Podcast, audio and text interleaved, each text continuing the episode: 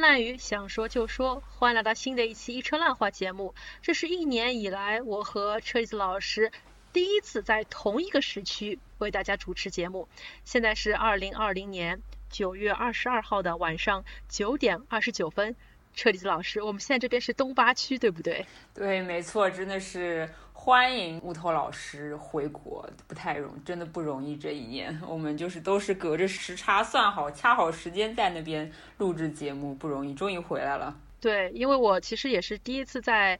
晚上九点半开始跟你录节目，我现在才有一种深深的感觉，我以前是多么的对不 起你。在过去这一年的时间里面，我每个礼拜。我都在强迫你用你晚上的时间和我白天的时间来录节目。我现在真的感受到，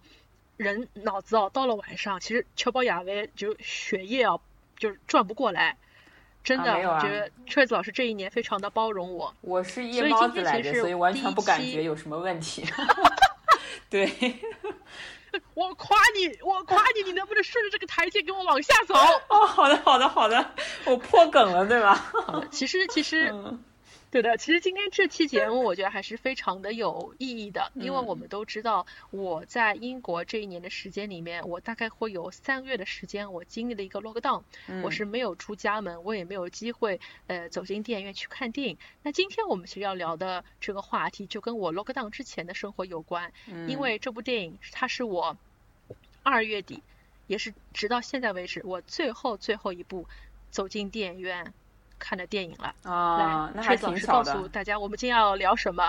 就是、我们今天要聊什么？哎妈呀，就是我们每次对吧，没有什么话题了，嗯、聊简奥斯汀总是不错的，知道吧？就我对，突然间就不知道怎么哪天就搜到了这个电影，然后我发现作为一个简奥斯汀的这个爱好者，嗯、我居然。嗯，没有看过这一版的这个《艾玛》，我以以前基本上是每新出一个什么影视作品都要去看，及、嗯、很及时的看一看。然后这一版的呃电影我居然就是没有看，所以我就赶紧呃补看了一下。然后我就一问你嘛，然后就发现哎你是去这个英国的电影院看的，嗯、那我觉得哎太好了，就赶紧 来聊一聊这个电影吧。是，就是有些时候啊，真的就是那么好死不死的，也难怪我们会在一起做这样的一个节目，因为那么刚好你想聊这个话题，哎，我刚好就是看过，嗯、我跟你说，是的，所以这个节目你你也只能跟我做，我跟你讲，好的好的，嗯，而且而且因为我我我觉得我可能是整个豆瓣上可能是最早看这个电影的一批观众，因为我就是他在他今年两月份。上映的时候，在英国上映的时候，那一天应该是二月十四号还是二月十几号？嗯，它是在二月我是作为第一批观众，我是对它是在我们那边是一个情人情人档情人节档期的一个电影，但是那么奇怪，我就是那么一个人就冲到电影院里 面去看了。对，然后更令人感到神奇的是，在这个情人节档期的电影电影院里面。没有一对情人是手牵手进来看这个电影的，在这个小小的大概只有六排的一个小的影厅里面，除了我走进来的都是一群手牵手的老奶奶，英国当地老奶奶，三五成群手牵手的进来的一群老姐妹，估计她们以前上学的时候都是什么简奥斯汀读书俱乐部的人吧，可能也都是从少女时代开始读读简奥斯汀读了一辈子，所以这就是成了一个非常有趣的画面。就是一个讲爱情的电影，现场没有一个男人，也就是一群老太太加加了加了我一个以后也会成为老太太的一个人。没 有，我就、呃、嗯反反正看的还是还蛮愉快的。我就觉得你看这部电影的情境，其实跟之前看那个《唐顿庄园》大电影其实应该是差不多的吧？ 对的，因为它。的一些呃语速还是会比较快，而且简奥斯汀里面有一些很讽刺幽默的一些呃一些句子，我可能第一时间我没有听得很懂，嗯，所以有有的地方我大概是知道啊这是个笑点，别人也在笑， 呵呵那我也笑一笑吧，嗯，但还好，因为自己以前也是看过不同版本的艾玛以及读过艾玛的小说，所以其实理解起来不会太困难，基本上它还是比较。忠于原著的，把所有主要的情节给走了一遍，所以看的还是比较愉快的。嗯，对，所以，对，所以我们今天第一个话题想来聊一下、哦，就是从九零年代开始，其实就已经有了四五个版本左右的一个艾玛，嗯，就是你光你光是看它呃，忠于原著改编的一个版本，不去算它引申的一些版本，它可能就有四个版本。九六年英美两国各拍了一个版本，的电以影，凯特·嗯贝金赛尔和、呃格温妮斯·帕特洛为主演的两个版本，一直到二零零九年 BBC 又重拍了一个四集的电视剧版本的《艾玛》，由罗马拉主演。嗯还有就是我们今天二零二零年的这个由安雅泰勒·乔伊这样一个比较新生代的一个非常娃娃脸面孔的一个女演员演的一个版本。嗯，对所以，呃，Trace 老师，你觉得为什么《艾玛》这个文本会如此之经典呢？我甚至觉得它在九零年代以及以及到现在二十一世纪的一个演绎，看上去似乎比《傲慢与偏见》还要频繁。嗯，对的，我也就是想过这个问题，说为什么，嗯，《傲慢与偏见》呃其实自零五年之后，好像就没有再被翻拍成一个比较忠于原著的古典版本，反而是剑走偏锋去拍了一个《傲慢与偏见》嗯对与僵尸是一个僵尸，演就是呃 fan fiction 的那种感觉的作品嘛。就我觉得是不是因为就是艾玛她这个本身的这个故事整本身的这个文本里面就是一些曲折的，也不是说曲折吧，就是一些情节的反转啊，或者怎么样子啊，其实都。在现在看上去也挺也不过时，就是因为它首先我觉得是嗯没有像《傲慢与偏见》或者说是简奥斯汀的其他的作品那么苦大仇深的那种感觉，然后特别是也没有就是苦大仇深。就更不是更不用说像什么《简爱》那种就是比较沉重的一些一些话嗯题跟那个呃时期，对吧？它还是一个非常轻松幽默的一个一个故事，然后再加上对这个呃女主人公艾玛本身她就是条件也不错，然后家里面对吧，她也不需要就是、嗯就是跟那个蒋欣以往的女主角那样子，就是要。呃，去争一些什么东西，或者说要嗯，在这个婚姻当中是一个处于完全被动的一个毫无选择的一个状态。那我觉得，所以其实这个艾玛的这个嗯人物，他对于我们现在人来看，他也是。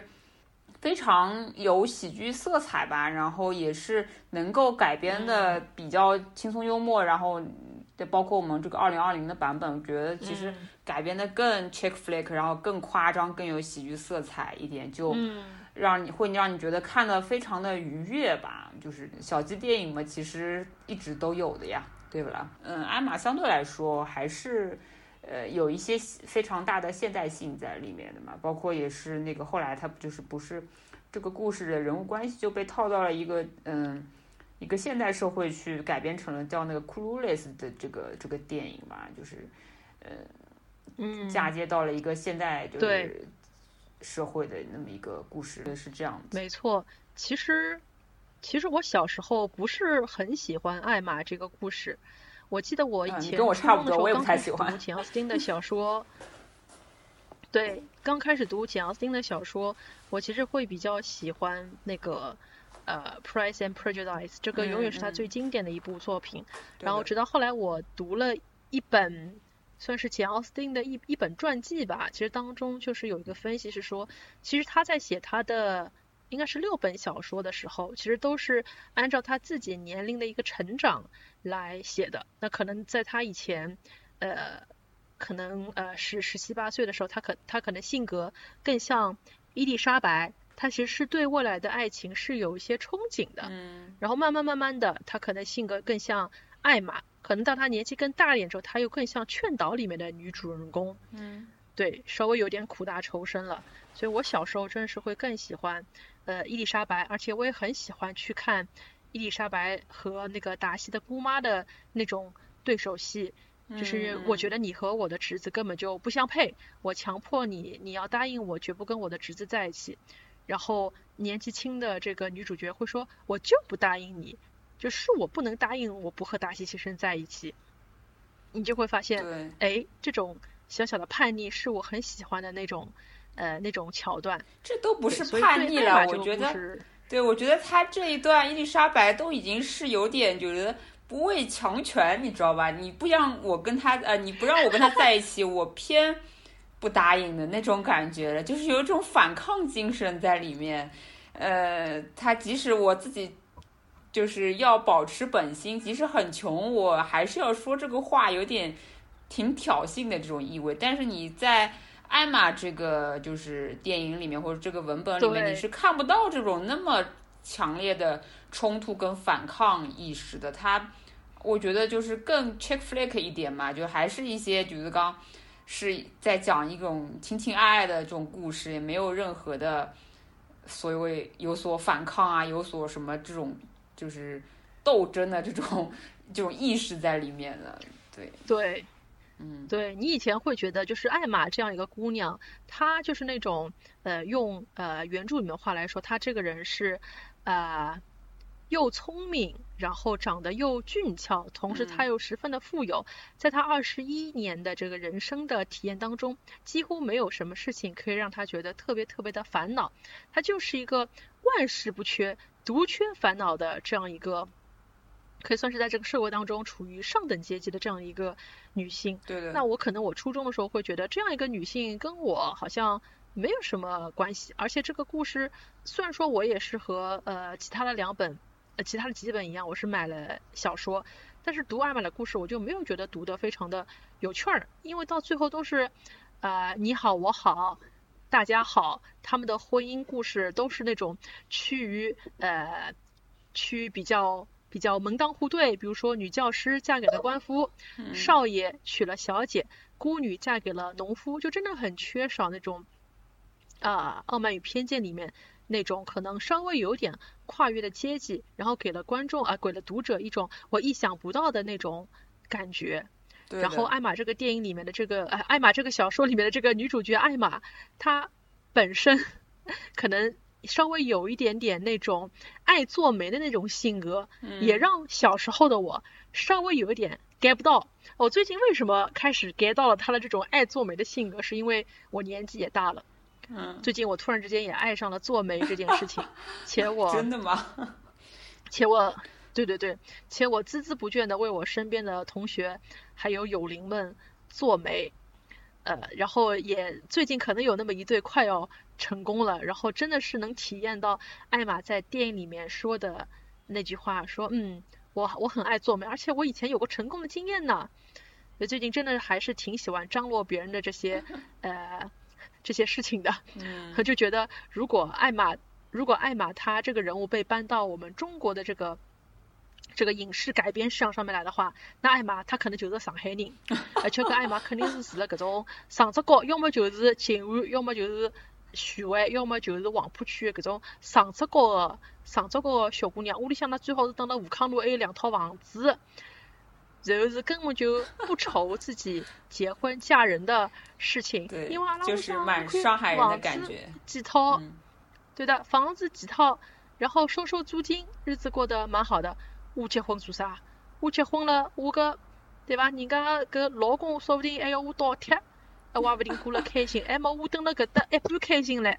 对的，就所以我觉得是艾玛她就很像上海是，那种上海滩那种适龄的小姑娘，就是家里嘛条件蛮好的，对，但是至于婚姻嘛，就觉得我真的是有个选择权。就像我们之前，嗯，《三十而已》这部电视剧一个 slogan，就是三十岁女性应该要有三十岁女性该过的日子，就是结婚、嫁嫁人、生小孩。那我也有权利不去选择这样的生活吧。所以她有这样的嗯姿色和这样的一个家底，让她选择可以自己一个人单身，过得很快乐。但是她还是可以成为他们这个乡村里面的一个呃女王风，大家都是呃很喜欢她，然后也都是很那个顺着她，照顾她，让她自己呢稍微有点点小任性。所以我也是觉得我自己是人到中年之后开始给到了艾玛这个角色，而且嗯虽然二零二年这个版本稍微也不是让我特别满意，但是看的还蛮开心的。对，其实我在最早接触艾玛的影视作品的时候，就在我大概十八岁左右看这批就是 costume 嗯 drama 的时候，我其实很不喜欢嗯艾玛这个人，因为她一开始就帮哦人家做媒，你知道吗？然后属于有点就是。我说的不好听点，有点绿茶婊的那感觉，你知道吧？就对嗯啊？哎，吧？就是诶属于就所是以所 以很 喜欢帮人家做媒，然后还就是劝导这个嗯 Harriet 去要去跟那个嗯 Mr. Elton 就是成为一对，然后要跟那个 Harriet 说：“哎呀，你不要跟那嗯瞎指个路对吧？嗯 Martin 就是在一起，他配不上你什么什么的，就是瞎瞎在那边指挥，所以让人觉得嗯挺讨厌的，感觉就是个有点绿茶兮兮的这么一个人物。对，就哎呀所以我糟年轻糕时候了不是那很你喜说欢别这人个会不会也讨厌我啊？我最近也挺那个乱点鸳鸯谱 的，没有啦，就是所以我觉得艾玛这个艾玛这个文本为什么如此经典？我觉得它放到现在来看依然不过时。就是我在看它的过程当中，我也可以进行 self reflection。我看完之后就觉得，嗯，果然就是我们像我们这种现在那么热衷于做媒的人，我们真的不应该只看性别，啊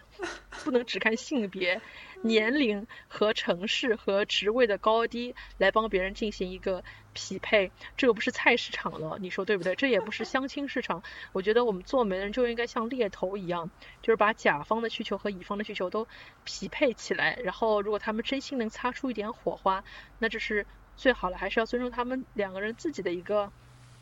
感觉，嗯然后千万千万不能就是让这种大龄男女青年送作堆，这样实在是不太好， 这样实在是不太好。嗯，对，就也是在内心，也是在内心要要觉得要要要自己要要学习一下，要学习一下。所以 Trace 老师，你你也是十几岁的时候就看了艾玛的作品，也读对了艾玛的小说，所以在你心中，你觉得艾玛是一个什么样的人呢？然后在我们刚才提到的四个版本里面，你觉得你目前对谁的演绎是比较满意的呢？我觉得就是，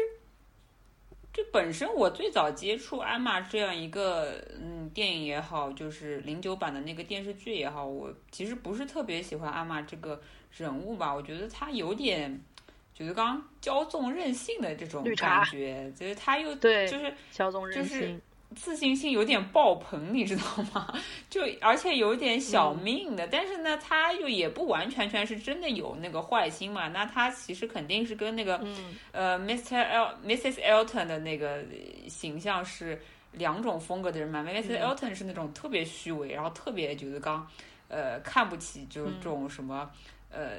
工人阶层的这种这种这种穷人的嘛，但他其实呃心地还是蛮善良的，但是我就不知道他是不是因为他本身是就是出身良好，然后家庭也非常富有，他才会有这种呃善心去说，哎呀，我去关怀一些穷人啊，或者是去做一些善事啊，什么这种这种感觉嘛，我就嗯不是特别清楚，就是他的很多的动机嘛，就不是像小妇人里面那样子，真的是他们家自己其实也是蛮，嗯、也是蛮拮据，然后他还要去帮助一些更贫穷的人的那种状态嘛。所以，其实我在最早看艾玛这样的一个故事的时候，我就觉得，其实跟我来说，对我来说没有任何的代入感，就是我也不是很喜欢这一类的女嗯主角。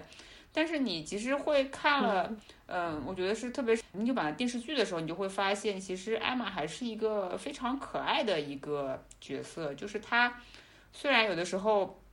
就是有点那个怎么说呢，就是小命嘛，但是她这个命又嗯没有就是特别的呃本质上的一些虚伪，嗯呃然后她其无实伤还是大雅了嗯对对对，她其实还是说。对，嗯，可能是因为比较年轻的关系嘛，然后就是没有经历过很多的挫折嘛，就是呃，就像这个就是文本一开始说，他就是没有就二活了二十一年，也没有都受到过什么重大的挫折，所以他其实也感受和体会不到那种就是。呃 Jane Fairfax 的那种，就是家，她是个孤儿嘛，然后又要去想办法要去给自己就是谋得一个女教师的职位，然后特别是她在这个就是嗯呃艾玛这个故事里面，她是一个呃想说又不能说，有隐情但是又不能跟大家明说的那么一个非常隐忍的那种那种角色嘛，所以我觉得就是就是等于是一个天真烂漫的小姑娘，就是不谙世事，然后就是那种嗯可能会说了一些就是刚。呃没轻没重的话啊什么的，就是就是这种，但是还是一些比较无伤大雅的一些小错误啦。就是其实它是一个更接近于我们就是现代社会当中就是本质不会不坏，但是一个但是不是一个非常完美的一个女女人的这么一个小或者说叫小姑娘的这么一个一个角色嘛。所以我觉得你们在现在再来看这个二零二零年的版本的这个艾玛的时候，就会发现哎还是蛮有意思的，就是。然后，如果说是对于以前的版本，哪个哪一个就是阿玛让我最满意的话，我觉得就是凯特·贝金塞尔她所呃她的年龄跟她所演绎出的这种感觉，还是呃是一个让人觉得就是有点恨不起来的一个一个阿玛吧，因为我觉得就是她整个你为什么要恨他呀？就是你不觉得它让人深夜嘛？因为其实二零二零年版本，如果你、呃没有特别熟悉这个文本的话，它而且它把这个就是每个人物都拍得很夸张嘛，你就会觉得就其实跟我一开始看就是格温尼斯帕特洛那个版本的电影的时候，也有这种感觉，就是说为什么要找这样的一个角色当主角，就是其实蛮讨人厌的。他在那边故作自作聪明，你知道吧？就帮人做媒，然后还做做错了，就是乱点鸳鸯谱。然后他自己有一些就是吐槽，就特别是他当面那个在一个野餐上面吐槽那个 Miss Bates，然后就有点太刻薄了。呃，就是其实，而且他到最后又其实是 Miss Natalie 又追求他嘛，就会觉得哎呀，这个好处都被艾玛捞到了，然后他自己也是嗯，任何就是挫折好像也没有怎么受到，只是受到了一小一丢丢这个良心的谴责，但最后就是一个无伤大雅，大家都找到了各自归宿的这么一个结果，对吧？所以嗯所以你就会觉得说，哎，那是就是凯特·贝金塞尔的这个版本的艾玛，让我觉得就是你很难对她讨厌的一个版本的艾玛，还是因为长得他太美了， 是因为他的气质吗？，对，但是她太气美质了。气质让人讨厌不起来，说实话。然后，但是其实我觉得零九版本的那个艾玛就也蛮好的，就是演出了这个艾玛应该有的那种神韵，就是有一点点就是小命小任性，然后又非常自信爆棚，就是信心很足，然后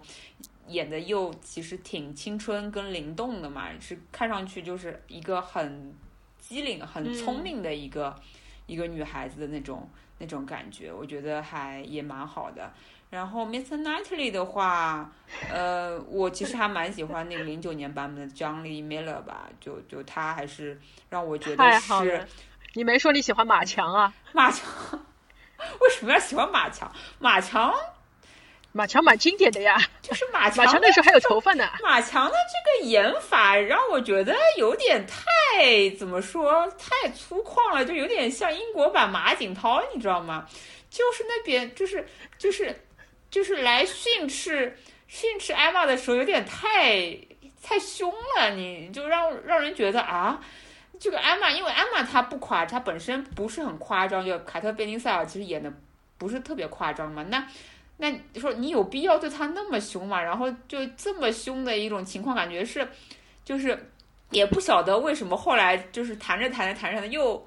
又两个人又走到一起去了，你就其实还蛮不能 理解这一对最后会结合成一对的这个走向的呀。但是零九版它还是你是觉得没有 CP 感是吧？啊，对，我就是觉得没有 CP 感，包括马强那个整个人的，就是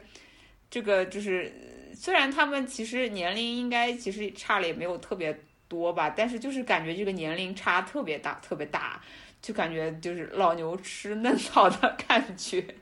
虽然实际这个小嗯说里面没错，实际小说里面就是 Meta Knightley，因为是她姐姐的老公的哥哥嘛，跟她要相差十六岁的年龄差了，其实是非常是年龄差非常大的。然后特别是有一个有一个现就是现在来看是非常不好的一个情节，就是说就是 Miss Knightley 是在这个呃艾玛就小时候就一直逗她玩，然后抱在手里的那么一个人嘛，你会觉得啊，你 这个画面感出来了，养成系画或面者感说出是来那了，个锤子老师，啊，对吧？这这个有点有点这个恋童癖的感觉别啊，往下说了所所以很难想象的。这个在现在以啊，嗯，就嗯二零二零版本其实有弱化这一这一点，它它它就是把这个层信息给隐掉了，而是对说这个 Miss Natalie 她有一个觉醒嘛，对她在她以为这个呃 Emma 喜欢 Frank Churchill 的时候，她突然意识到，哎呦，自己是喜欢一直是爱着 Emma 的，所以就有那么一个自我的觉醒过程，对，嗯圆回来一点了，就现在这个版本就不让她圆显得那么圆回来一点了。对，不让他显得那么就是这个变态，你知道吧？ 不然真的是养成对，我系。觉得就是说，很多作品我们拿到现在重新去 remake，一定要考虑到现在大众欣赏的一个眼光，一定要做到政治正确。就让我想到之前我们在讨论花木兰的时候说，在现在这个 Me Too 运动搞得轰轰烈烈这几年，让一个女性角色和男上司谈恋爱，这不太好吧？嗯，对，所以我我前面突然被你被你这么提点了一下，我觉得好像是这样子。嗯，因为我小时候其实看的第一版的《艾玛》，也是凯特·贝金赛尔在九六年演的那个版本，也是她和嗯马强的那个 CP。嗯呃，是我非常非常小的时候看的一个，还是在我们上海的东方电视台放的一个译制片嗯栏目里面看的。当时就觉得，哎呀，马强怎么像个叔叔一样的？对的呀，很凶，然后头发嘛虽然也没有秃掉，但是也是看上去是要秃的那种迹象，你就觉得这两个人确实一看就是差辈儿了，对，差辈儿了，确实就是嗯差辈儿了。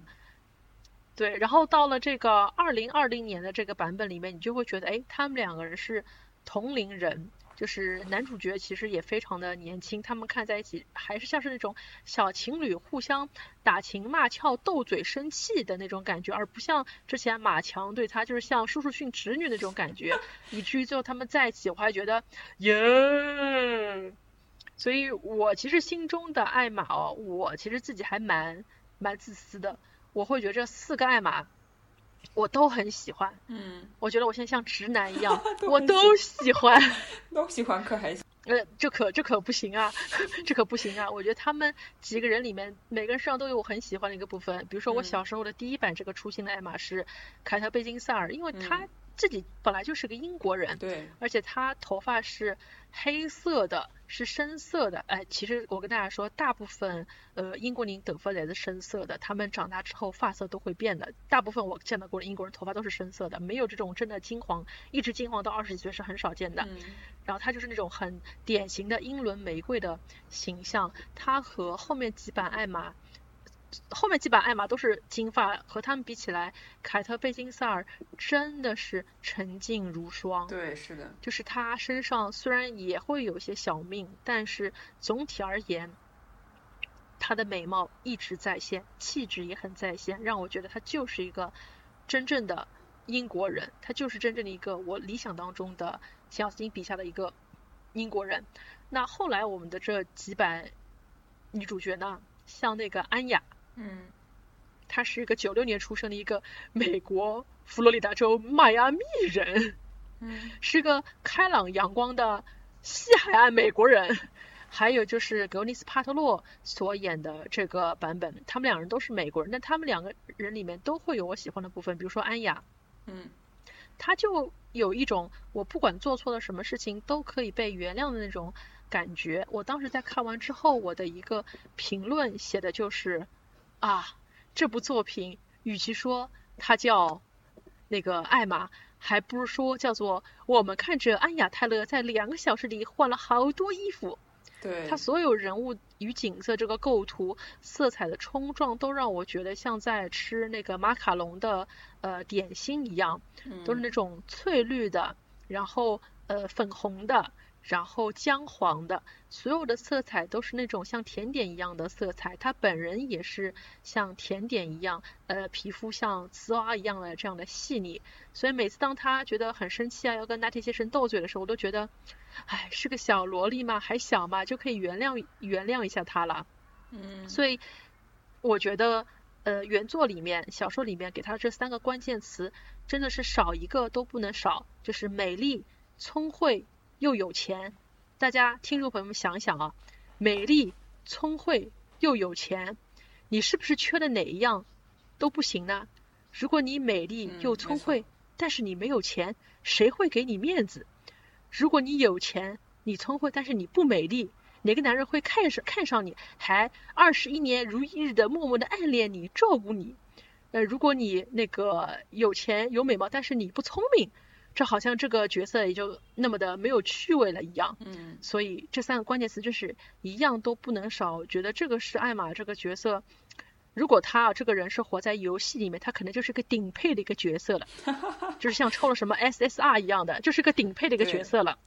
而是一个是非常让人羡慕的一个角色。所以嗯， 这个电影的选选角也很重要，你真的不能选一个脏了 on l y 谁，你们脏了他 on l y 谁，真的也是要被吐槽的。就想到很多年前看某一个知名英剧，里面有个叫滚娘的一个所谓的第一美女，但是看完滚娘之后可还让人觉得不能让人信服。对，但上了年纪的上了年纪的影迷都知道这是谁吧，对吧？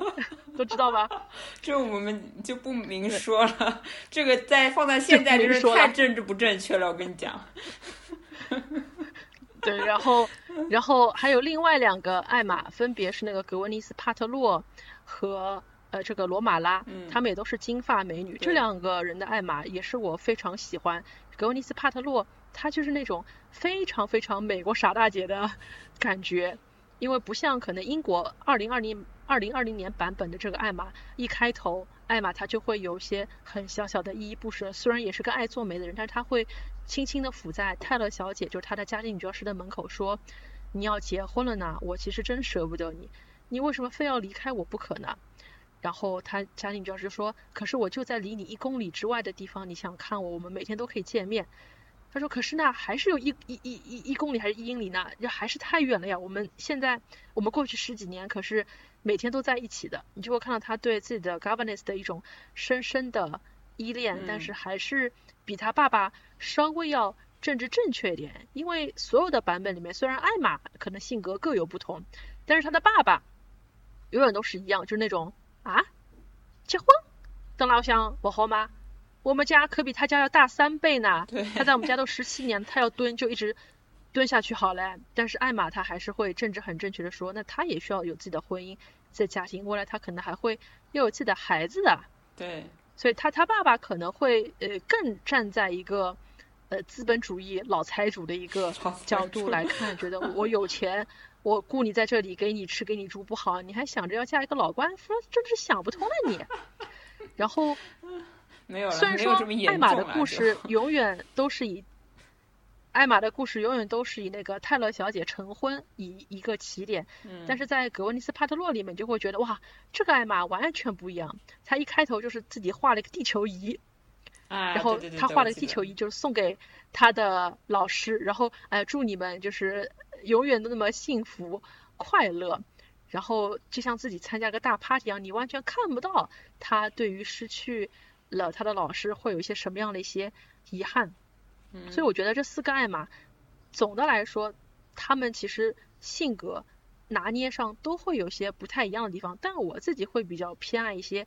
又 mean 的、又又娇憨的这样子的形象，可能也是随着我自己年龄的增长，我自己这两年也是越发越讲话比较缺德，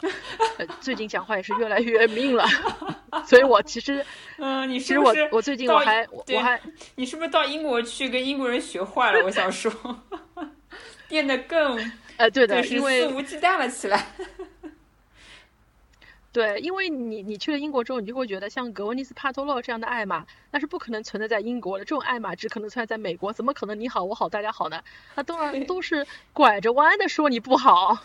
就要像那个零九年罗马拉那个版本一样，什么什么 j a n Fairfax 读一百本书，老娘就要读一百零一本，就是比你强。然后什么他来做女家教，他能说中文吗？我想学中文，就是可可可就是要跟你们就是反着来的那种那种小性子，让我觉得非常非常的可爱。所以我、嗯我其实到我现在这个年纪，我会更喜欢就是零九年罗马拉这个版本，嗯，还有零二零二零年就是安雅的这个版本，就是你嘴要欠，对，因为英国人的故事，女主角嘴嘴就是要欠，然后脸就是要美。好的吧，好的，嗯，挺好的，说的挺好的。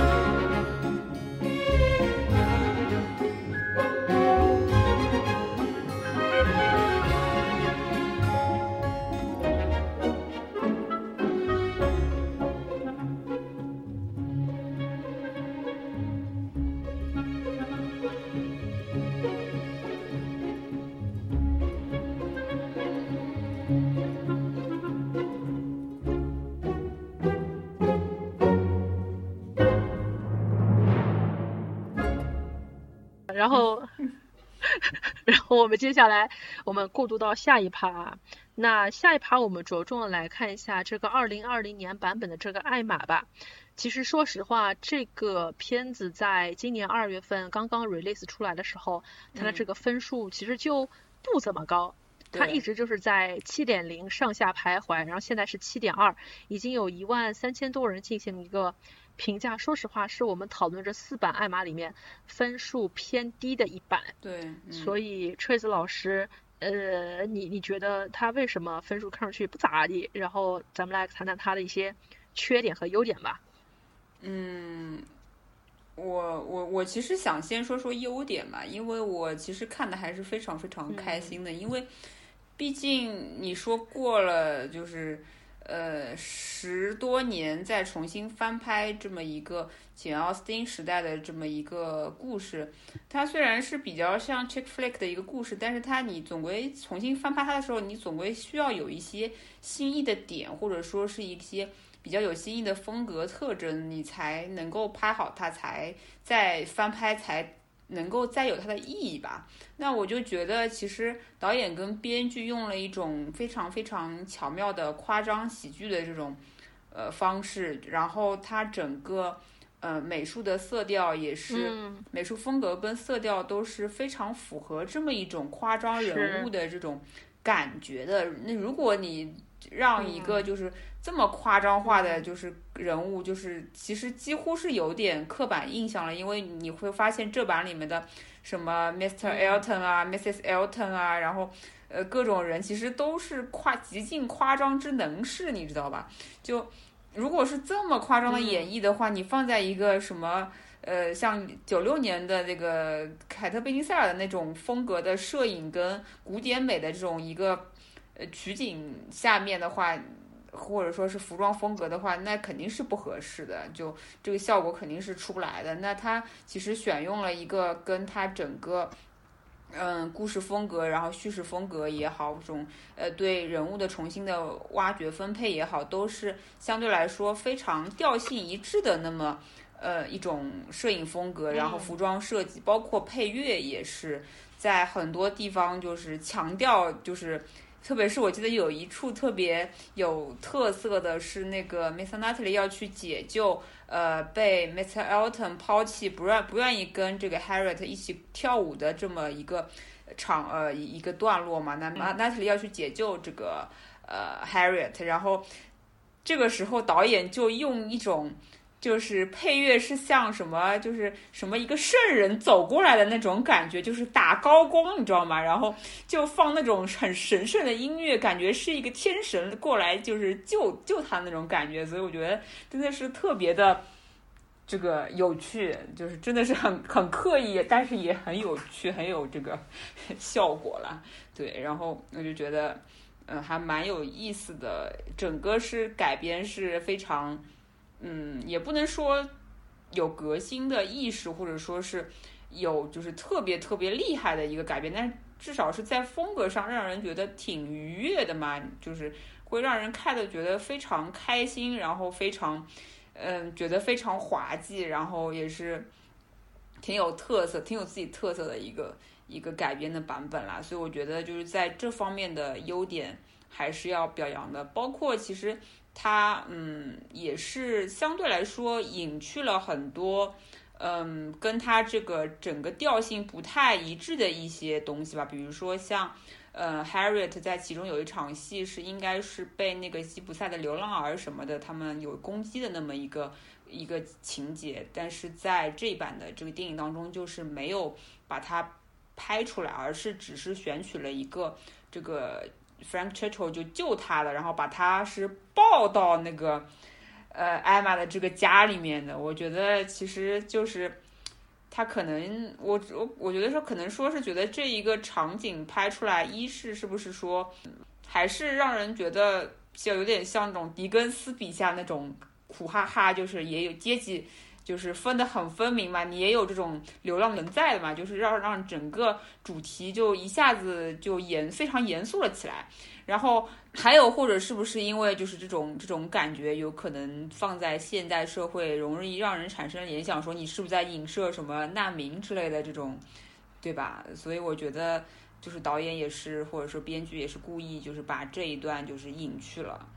就是没有把它就是能够嗯切实的拍出来嘛，对吧？就是还是只是有一个结果嘛，就是说它的结果就是，呃，Frank Churchill 去无意当中救了那个 Harriet，然后导致了后面的一系列的误解跟矛盾化解的这么一个桥段嘛。嗯，我就觉得，嗯，这一版本其实它还是，嗯，经过了很多精心的设计，然后呃，相对来说吧，相对来说其实是解释了一些原著当中其实不是那么逻辑通顺的地方。还有一个地方，我觉得就前面我有提到说是那个。嗯，就是让 Miss Natalie 看上去不那么像恋童癖嘛，就后来有个觉醒的过程，然后还有后面嗯我就听到这个词了。 后面还有还有一处就是，嗯，其实是借这个 Harriet 之口表达了观众对艾玛这个角色的一种观感吧。因为其实你会发现，九六年的版本里面，那个嗯，当这个 Harriet 跟这个艾玛说：“哎，我其实。”觉得 Miss Natalie 很不错，什么什么什么什么的时候，就是当时就是艾玛的内心活动肯定是啥？你居然看上了 Miss Knightley，不行，我我那 Miss Knightley 跟我才是，就是说我才是爱他的那个人，然后你跟他根本就不是一个阶级的，你知道吧？他怎么会看上你？你不觉得？就是其实他问你很多话是为张那个 Martin 问的嘛，而不是说是对你有好感。呃，但是呢，就是在二零二零年版本里面，它有一个细节改动，就是，嗯，其实 Harriet 立即就，就是根据这个 Emma 的这个神情就说，嗯，你为什么说就是 Mr. Knightley 看不上我？为什么说是他要去借这个，呃，问我来，就是其实是为那个 Martin 去，呃，探我的口风，是不是因为？就是其实是你自己喜欢那个 Miss Nutley，就意思就是说他就是借这个哟好 Harriet、聪明啊 Harriet 之口表达了观众对这个 Emma 这个角色的一种，其实是有点小虚荣嗯的这种一种现象的打破，你知道吗？就是其实是观众的观感，就是你是不是自己，对吧？你自己其实本身就。没觉得就是 Harriet 跟 Miss Miss Natalie 能成够成为一一对，其实你自己对这个门第、对这个阶级还是有很根深蒂固的一种观念在里面的。我觉得是对有这种没错，改编的，呃，小细节就是花在了里面，就是还挺好的。嗯，让我觉得，嗯，跟以前的版本就是是有区别的。然后如果说有什么对缺点的话，我就觉得，嗯，有点太夸张、太漫画了吧？就包括那个，呃，艾玛什么，就是最后，呃，就是跟那个 m i s Natalie 就是表白那场戏，什么听着听着流鼻血了，我不知道是导演故意的还是那个怎么样的，可能是对这个艾玛有点花痴的一种一种这个手法讽刺吧，可能是他就是对这里面的每一个主角其实都有一点点带有一点点讽刺的这种情节在，包括其实 Miss Natalie 它原著应该是一个相对来说比较比较完美无瑕的一个男性的角色嘛，那他在一开始的开头的时候，嗯，也是就是拍的其实挺让觉觉得这个人有点做作，不知道还是什么，就是拍他家里面全部都是用白布盖起来的，好像是这个人有点愤愤世嫉俗还是什么怎么样的，就是那种啊说，呃，仆人们跟他说，哎，你要不还是用马车去吧？他说我不要，我偏偏要走路去，就是有点过了，我觉得就是这个形象展现，包括什么一开始有一幕是什么他。这个这个有一个男仆帮他穿衣服，然后展示他美就是美好的这个健硕的这个身材，我觉得为什么要拍这一幕？这一幕对他这个人物角色，就是是一种很奇怪的展现，没有任何的益处。我觉得让我觉得有点有点 不明所以吧，反正我就觉得，嗯，就还挺奇怪的这一幕展现。但是你要你要知道啊，这部电影的导演是一位女导演，Autumn 的 Wild，嗯，她可是一位女导演，我相信她是深知荧幕前的女观众想看到的。呃美好的肉体。就是你说的那那一段，其实我当时看的时候挺弹眼落睛的，啊对因啊为当是啊他早上醒来，是这擦包呃这擦包擦屁股的样 子，然后开我还以为始差点要搞基，穿你知道吗？他让他的仆人男仆嘛帮他穿衣服，我就觉得这个画面有点然后他冲击力有点大。然后他是那种这种光光光屁股光身子开始，然后开始穿他那种长筒袜，然后嗯开始穿穿衬衫，最后打领结，就一件件穿上。嗯你可以想象一下，虽然就是我看这种桥段，我也觉得没有什么，对吧？但是对于我身边这种什么六七十岁的老奶奶来说，他们看的可能很兴奋的。我觉得有点过分，就感觉你这个表现的好像是一个什么十六世纪的什么法国贵族在那边就是要搞那种很夸张的头饰，然后踩着高跟鞋在那边就穿白色的丝袜，你知道吗？ 让我有一种这种这种感觉， 对，没有必要。我觉路易得十四时代，哎对吧？对对对对，就是这种感觉。呃，service 嘛，service service，就你不爱看，总有人爱看吧，对吧？对吧？嗯，因为我我觉得呢，其实他们还是考虑到，就是那么多年了，大家一说到简奥斯汀电影当中的一些经典男性角色，想到都是达西先生。嗯，那我们对这一步来推一推 Natalie 先生怎么了嘛？就是我们现在拍了一个年轻化的 Natalie 先生，大家可以过来意淫一下的嘛，肉体很美好嘛，而且这一版真的很年轻，所以我觉得还没有是但是有一他商这业的个目的，他在里演员面的年龄其实还好，跟那个安雅要差十三岁的年龄，但是就是看看上去不是特别显老嘛看，看其实看不出来，嗯，不太看得过出马来强的版本之后，谁还不满意这一版 呀？马强无端受害，我觉得马强还是就是哎头套那个有点就是过分了，你知道吗？ 我不知道是那头真的是头套吗我？不那知道说不定是他当时的真的头发呢。那马强说实话还是光头比较好啦，对对，光头蛇很帅的，嗯，对对，光光头是可以的。就是我记得以前你还领我去看过他那个什么什么桥的一个什么风景，哦，好帅，好帅！啊对对一上来对是他就他帮洗最澡，好帅。最帅的一个他光帮头洗了澡，就是英国人里面，对的。然后说到我我自己对于艾玛的一个优点和缺点的一个看法，就是有有几点我还挺同意你的，就是她的一个美术的一个视觉效果真的非常的好。然后这边就不得不提她的一个取景地啊，然后比如说像女主角的这个 Hartfield 的这个呃 Woodhouse 家的这个房子，其实在我们英格兰南部的嗯啊、南安普顿郡去取景的，虽然不是说真正的在简奥斯汀老家呃 Winchester 附近，但是就是在他们家那一块儿。然后呢，像呃 Mr. Knightley 的这家这个家，虽然就说也不是特别的有名，你和其他一些经常上荧幕的房子比起来，这个叫做真实这个号叫做 Wilton House，这个房子就是在巴斯和南安普顿的中间，嗯所以整个电影的一个风貌，它都是取自于啊、我们英格兰南部的一个风景，然后也有一些呃场景是在科斯沃尔德的一个英国自然保护区里面去取景的，所以总嗯体来说还是很呃体现了简奥斯汀当时真实生活的这样的一个场景，非常的南方，非常的绿。所以嗯看完这个片子之后，其实会让人觉得啊，我又想去英国旅游了。哎，这里为什么有个“又”字呢？对，又又想去英国旅游了，因为就说到我在英格兰的一个最大的一个遗憾就是，就是我没有能够把南部给走遍。南部比如嗯说像南安普顿郡，然后像呃这个康沃尔，还有埃克塞特这样的地方，其实当时都比较遗憾没有走遍。那如果说明年我还有机会回去的话，我是肯定想回去的。就有时候你就会觉得人很不珍惜，因为当我前面在谷歌地图这几个地方就想，哎，那离我家很近吧，嗯，这不就在巴斯附近，就离我家好近，就觉得啊，为什么我就嗯当时离自己家那么近的一个地方，我居然就没有去？所以它一方面也是激发了我想去旅游的这样的一个心思。嗯呃，然后我其实不喜欢的点跟你还蛮像的，因为我就觉得它里面太夸张化了。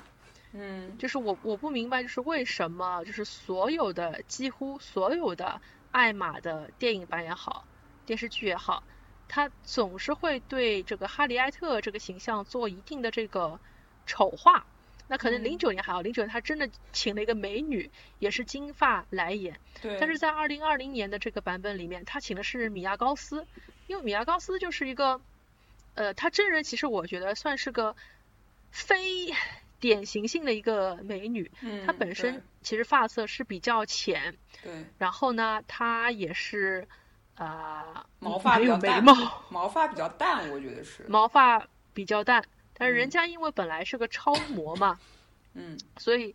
就是这样一个超模，就是非常有自己特点的一个超模来演你这个电影，结果你却把人家变成了一个深黑色的头发，且还是没有眉毛，就把她变得像一个村姑一样。就为嗯什么要通过不遗余力的丑化哈里埃特这个角色的形象，来突出艾玛这个形象的白富美呢？嗯，而且它它总体来说，我觉得在肌理层面更像是九六年的美国版，就是它有一个古典的皮，现代的魂。呃，这个新爱玛它有一股小任性，但是我为什么要看一个被表白的时候一边眼眶湿润一边流鼻血的简奥斯汀女主角呢？这个是不是有一点太滑稽了呢？对，就大家都显得非常的秀逗。前面车厘子老师说，觉得他们的这个改编可能显得过于有些动漫了。我觉得说动漫可能还有一点呃客气，就是我觉得就是滑稽，就是非常的滑稽。但是我我突然在想一个问题哦，车厘子老师，就是嗯你说为什么呃艾玛这样的一个电影，就说它这次还是被改编，且还是以一个古典的方式来改编呢？因为它之前其实已经被改编了那么多次，也有英国人自己的版本，最近那个英国人版本是十一年前。那那他为什么还要继续再去拍一个古典版？他为什么不能像九五年的《Clueless》一样，他把它拍成一个比较另类的一个现代版？然后你你你会不会觉得现在这样的版本它其实有点不伦不类呢？嗯，我觉得，因为本身它这个艾玛这个故事，它就是一个 chick flick 嘛。那如果你要做一些现代的改编或怎么样子，就你不可能就是他让这个艾玛本身她这个人物去承载像《小妇人》里面那个 Joe 那样子的那种大女主，最后变成一个大女主那种转变嘛，那就会显得非常突兀吧。所以我觉得。就是你还是只能就是忠于的原著的人物关系，然后他最后对吧，就是呃乱做没了一通，然后知道自己的就是呃不有点命，然后自己的一些就是错误之后，就是嗯又改邪归也不是改邪归正，就是又这个嗯。认识到意识到自己的不足嘛，然后就最后还是就是也是就是寻到了真爱嘛。我觉得还是一个其实就没有什么嗯要让他去承载那种像就是像小妇人里面嗯那种、那种感觉的那种女主的这个作用嘛，嗯那肯定是不可能把它改编成这个大女主剧的嘛。那我我不知道啊，就你其实也可以把它就是改编成一个那个 c r u l i s 那样的版本吧，但是就是。这个导演他比较喜欢就是古典古典这个文学吧，然后又想把它就改编成一个轻喜剧嘛，嗯就是他自己的品味吧，可能我也不知道呢。嗯，其实我突然就想到了，二零二零年不光是有《艾玛》这样一部古典名著改编的电影嗯比较青春气息，其实还有另外一部就是，呃，新版的大卫科波菲尔，就是狄更斯最著名的呃半自传型小说《上下两两册》啊，大家初中的时候有没有看过啊？《上下两册》的大卫科波菲尔，那它其实会比这一版的艾玛改编的更可怕。艾玛的话，它顶多是说人物的行为有一些过于现代或者有些滑稽。嗯那在新版的大卫·科波菲尔里面，是所有的人的角色都像是演舞台剧一样，就是一个个舞台，一个个舞台，嗯，就是会给人一种，我们这个戏里面，你根本就不要看我这样一个人有没有可能是他的妈妈，我这样一个人有没有可能生出这样的一个儿子。里面所有的角色，他们其实肤色都各不相同，他们就是以一种演舞台剧的方式，很夸张的演完了，呃，大卫科波菲尔的一生。呃，然后也推荐，就是有兴趣的朋友可以看一下他的一个颠覆，我会觉得比艾玛的颠覆还要更大。呃，就想到了以前有个朋友跟我说，当英国人他开始缺乏一些电影题材的时候，拍几部简奥斯汀总没有错，拍几部莎士比亚也没有错，拍几部狄更斯也没有错。嗯，就这这几个人，就是你来来回回拍，来来回回捯饬一下，捯饬点自己不同的风格，多多少少总是赚钱的。呃，还想再问一下车厘子老师，那除了我们前面讲到的，就是几对男女选手之外，你还对这个电影当中一些其他的配角有什么印象吗？有有没有什么有趣的配角？因为就是这个电影它的叙事方式，我觉得其实就是，嗯。偏重人物的刻画，就他一开始就甩了几个很典型的人物给你嘛，比如说像嗯那个 Mr. Elton 嘛，那个就是那个角色的演员也是非常适合这样子一个有点觉嗯得、呃非常夸张跟非常虚伪的那么一个角色嘛。嗯然后我觉得就是就是对他印象真的是非常深。然后呃，包括他的太太后来的那个呃 Mrs. Elton 嘛，然后他就是有一幕是那个呃，他跟这个 Miss Elton 就是去哪不知道哪里是做客，然后就是跟那个对面坐着是那个 Emma 和 Harriet 嘛，然后他当时穿着一件橙黄色的衣服，头上戴着一个黑色的蝴蝶结，然后他那个演员的脖子特别长，你知道吗？我觉得当时一看我还截图给你说，这是不就是一个。就是感觉丽像丽穿着一个橙色衣服的孔雀， 还是这种什么鸵鸟，我当时说鸵鸟就是让我觉得非常 滑稽，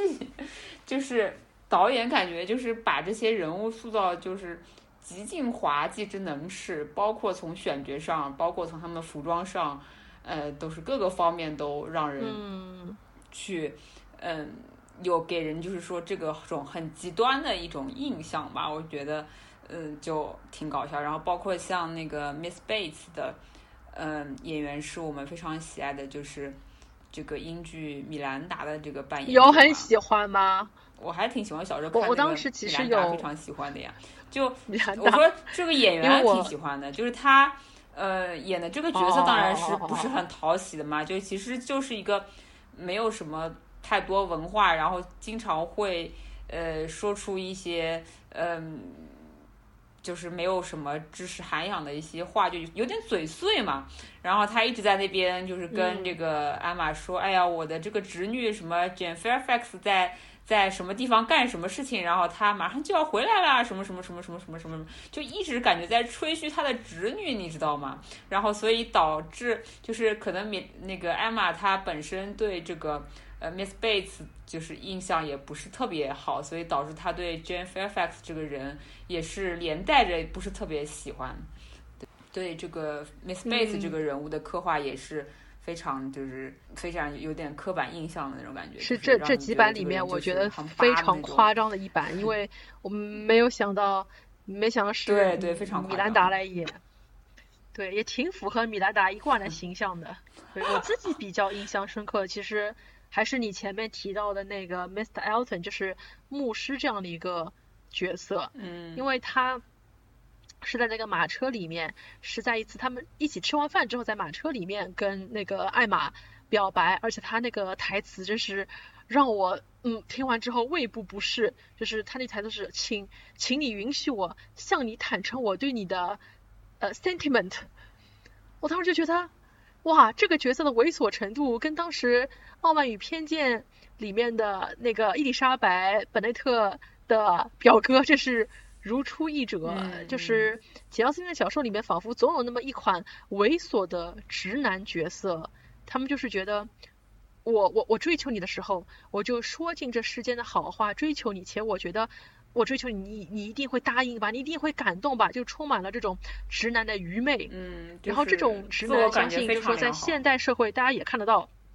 对，嗯就因为你是个直男，你就自我感觉非常良好，只只是因为你可能稍微也也会有那么一点点小财富吧，你就会自我感觉好的不行。但是，一旦你被呃女性拒绝之后，你就会非常现实，马上调转枪头去寻找另外一段可能的感情。嗯，所以，呃，伊丽莎白当时也是不满自己的好朋友夏绿蒂为什么会嫁给自己的表哥这样一个那么猥琐的人。嗯但是你看了几本简奥斯汀小说之后，你就会觉得，其实一直一直以来，大部分的他小说里面的婚姻都是门当户对的，还是非常非常门当户对的，让我不禁的在想，如果说艾玛这个角色，她她这辈子她没有遇到一个像 Mr. Natalie 这样的一个包容她的男子，嗯如果他就是这辈子都遇不到，那他可能以后也就是做一个呃老处女，然后他以后老了之后就会变成《小妇人》里面的那个梅丽尔·斯特里普一样，老娘不需要结婚，老娘有钱，可能就是以这样子为 对，为结尾，好像好像好像也是可以的啊， 好像也是可以的。对的所以后来我我现在反复咀嚼一下，我又会觉得这样一个美好的大结局大结局是否又太过于美好了？因为有 Natalie 先生这样一个人给他无条件的包容他，去帮他兜底，嗯不然我会觉得这样的一个女性可能在他们村儿里面也没有男性敢于去尝试吧。所以大家这种小鸡电影是不是看看就好啊？呃，如果你觉得你你也可以像艾玛一样的话，你问问自己，你够聪明吗？你够美丽吗？你有富有钱吗？？对，对对对对对对，所以大家就是就是小鸡电影看归看，看归看，然后别别太别太当真，别太当真，这似乎也也有一点女性的春药在里面呢，肯定的。这个故事本身就肯定的肯定的，嗯对对对，这故事本身就还是稍微过于 美好了一点啊，对的，就可能再过两年，等我们年纪再更大一点，就可以去讨论劝导这种这种故事了。可这这个这个转换有点大，嗯，就是劝导好像也是相对来说比较难拍的一个文本吧，我觉得好像不太不太有导演就是出会花这么一个嗯，一个一个故事，因为我觉得它整体来说还是比较怎么说呢，不是特别让人觉得开心的一个事情。哎，反正这个我觉得就是这一版的这个艾玛，就是看看就好，就当它是一个无喜剧片看看就好，不用太当真。因为我看到就是这个片子，就豆瓣上豆瓣上的打分嘛，其实是满两极分化，就喜欢的人挺喜欢的，都能达到四星五星，然后不喜欢的人就一星两星这样子，就是非常的两极分化了。可能可能有些人是女主角的盐贩吧，所以我觉得如果你拿拿不准主意到底要不要看的话，我觉得不如听听我们这期节目，可能比看这部电影更更更对得起你的时间呢。嗯，就好的，这是我们今天这一期的节目啦，嗯，好我的们下期再见，拜拜拜拜拜拜。 But blow the wind and come the rain, come my love again. All is for my mistress, all is for my maid. Sweetness that I took for sweetness that she gave to me. My queen bee. Winter's kiss has some in thrall, so they keep their fires bright. But my breast is lit with flames to shun the dying of the light. Oh, blow the wind and come the rain and come my love.